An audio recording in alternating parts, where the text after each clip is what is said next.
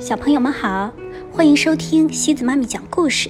今天西子妈咪给大家带来的故事叫《贝贝熊故事系列之复活节彩蛋》。这个故事是由美国的斯坦伯丹和简伯丹共同创作的，由于灵燕翻译。十九、二十、二十一、二十二、二十三，真没想到！小熊妹妹开心地说。今天我在学校收到了二十三张情人节贺卡，七张是签了名的，八张是没留名字的，还有八张结尾画着大大的吻。一旁的小熊哥哥忍不住偷笑起来，他知道小熊妹妹的班里一共有二十四名小朋友，珍妮老师让每个小朋友都给班里的其他小朋友写一张情人节贺卡。不过，看到小熊妹妹这么高兴，小熊哥哥也很开心。再说，他自己也收到了不少贺卡。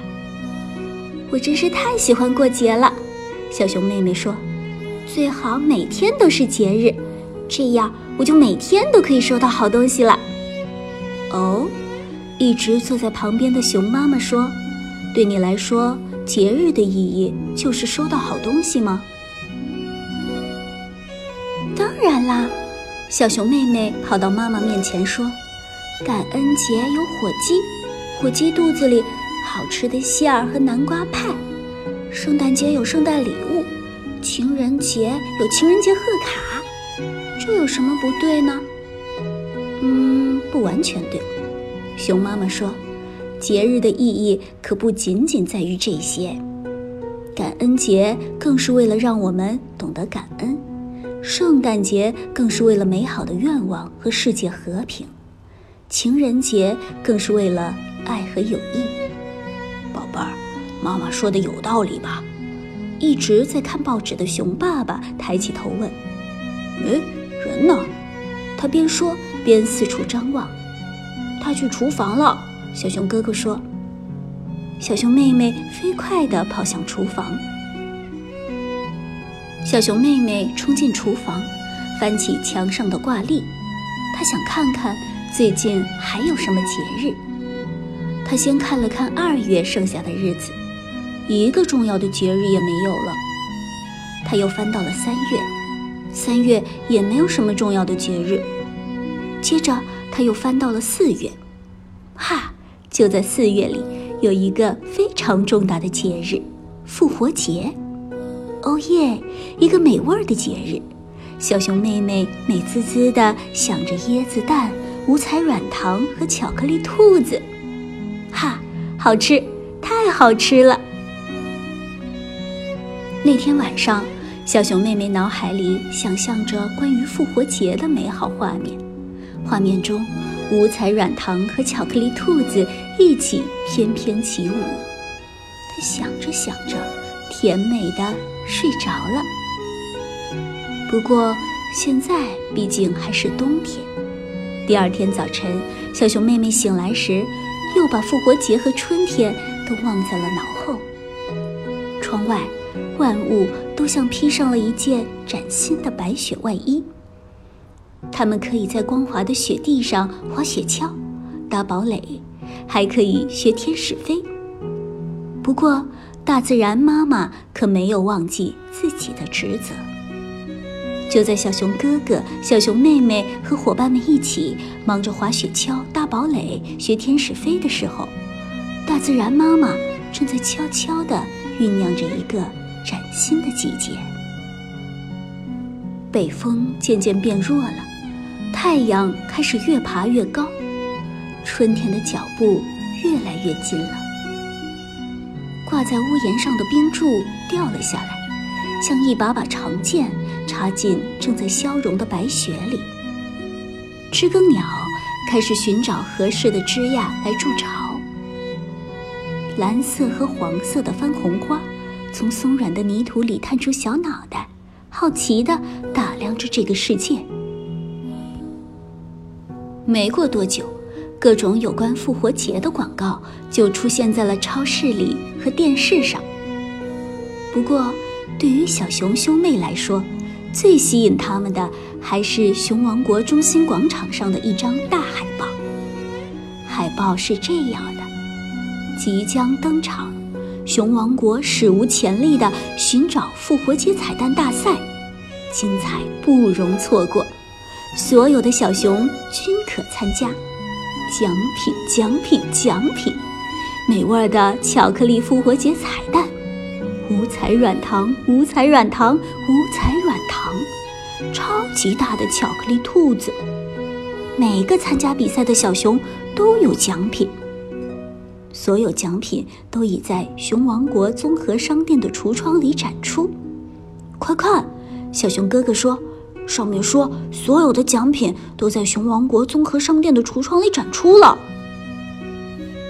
小熊哥哥说的一点没错，橱窗里有数不清的五彩软糖，有黑巧克力彩蛋和椰子夹心彩蛋，上面点缀着糖霜玫瑰和糖心紫罗兰，有和真兔子一般大的牛奶巧克力兔，还有一只巨型巧克力兔。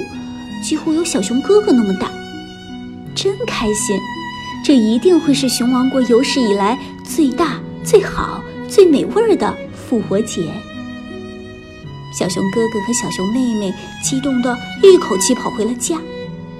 熊妈妈正在院子里忙碌着。妹妹，小熊哥哥边跑边说：“你去把寻找彩蛋大赛的事告诉妈妈，我去告诉爸爸。”妈妈，妈妈！小熊妹妹兴奋的几乎连话都说不出来了。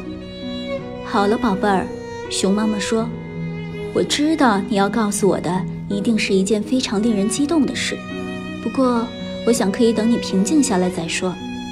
而且我也有样很棒的东西要给你看哦。”可是妈妈，小熊妹妹想要抢在妈妈前面说：“你看这儿。”熊妈妈说着蹲下身来。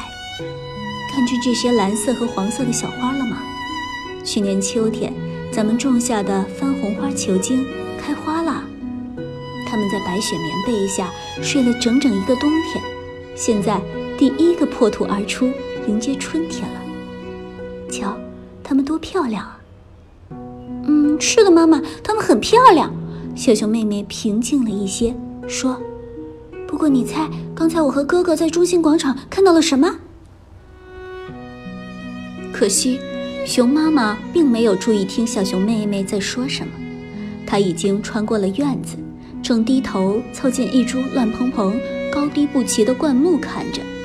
小熊妹妹觉得那没什么好看的，这是连桥花。熊妈妈仿佛看透了她的心思。现在也许还不怎么好看，但是只要一个温暖明媚的日子来临，它就会绽放出无数灿烂的小黄花。你一定还记得去年春天的美景吧，宝贝儿？小熊妹妹记得那么一点儿，那确实很美。只是这怎么能和点缀着糖霜玫瑰和糖心紫罗兰的黑巧克力彩蛋相比呢？又怎么能和成千上万鲜艳的五彩软糖相比呢？就在这时，熊爸爸和小熊哥哥一起向这边跑了过来。熊爸爸看起来和小熊哥哥、小熊妹妹一样激动。你觉得怎么样？熊爸爸大喊道。什么怎么样？熊妈妈有些纳闷。小熊妹妹没告诉你吗？熊爸爸迫不及待地说：“中心广场上要举行一次寻找复活节彩蛋大赛，你真应该听听有什么奖品等着我们。有数不清的五彩软糖。”爸爸，小熊哥哥插嘴说。各种各样的巧克力彩蛋，熊爸爸根本没有注意到它。爸爸，小熊哥哥拽拽熊爸爸的裤腿，又叫了一声：“哦，什么事儿啊，儿子？”我忘了告诉你，小熊哥哥有些为难地说：“这个比赛只有小朋友才能参加，只有小朋友才能参加。”熊爸爸简直不敢相信。嗯，没错。小熊哥哥小声说：“哦。”熊爸爸顿时泄了气，他失望极了。要知道，熊爸爸对五彩软糖几乎着了迷，尤其是巧克力味的。熊妈妈叹了口气，她看了看熊爸爸和孩子们，也有一点失望。复活节那天一大早，小熊妹妹、小熊哥哥和其他小朋友都聚集在中心广场上，等待蜜罐市长宣布寻找复活节彩蛋大赛开始。大家准备了各式各样装彩蛋的篮子和提包，小熊哥哥和小熊妹妹也准备得很好，他们一人提着一只大篮子，好用来装更多的彩蛋。市长一声令下，孩子们便手忙脚乱地四处找了起来，这藏着一只，那儿也藏着一只，到处都藏着彩蛋。不过，小熊哥哥和小熊妹妹早就计划好了。他们很快向广场边的树林走去，他们才不会和其他小朋友凑在一起找彩蛋呢。这儿有一只红色的，一只粉色的，还有一只绿色的。小熊妹妹一边把找到的彩蛋放进篮子里，一边欢快地叫着：“这儿也有一只橙色的，一只黄色的，还有一只淡紫色的。”小熊哥哥也一边把彩蛋放进篮子里，一边大声数着。过了一会儿，小熊哥哥发现小熊妹妹忽然安静了下来。他转过身，看见她像个木头人一样，一动不动地站在那里，盯着眼前的灌木丛。看这儿，小熊妹妹小声说，声音小的要小熊哥哥竖起耳朵才能听见。这个藏在灌木丛中的鸟巢里，有五只小小的。蓝色的复活节彩蛋，小熊哥哥小心翼翼地凑到小熊妹妹身旁，注视着眼前这真正的复活节彩蛋。蓝色的复活节彩蛋一只一只地裂开，紧接着，一只只柔弱的、湿漉漉的知更鸟宝宝从蛋壳里挣扎着爬了出来。知更鸟爸爸和知更鸟妈妈不时地衔着蚯蚓和小昆虫飞回巢里，他们轮流喂着张大嘴巴的宝宝们。小熊哥哥和小熊妹妹呆呆地看呢，看呢，看了好久好久，就像中了魔咒一样。这是他们见过的最神奇、最美妙的事情了。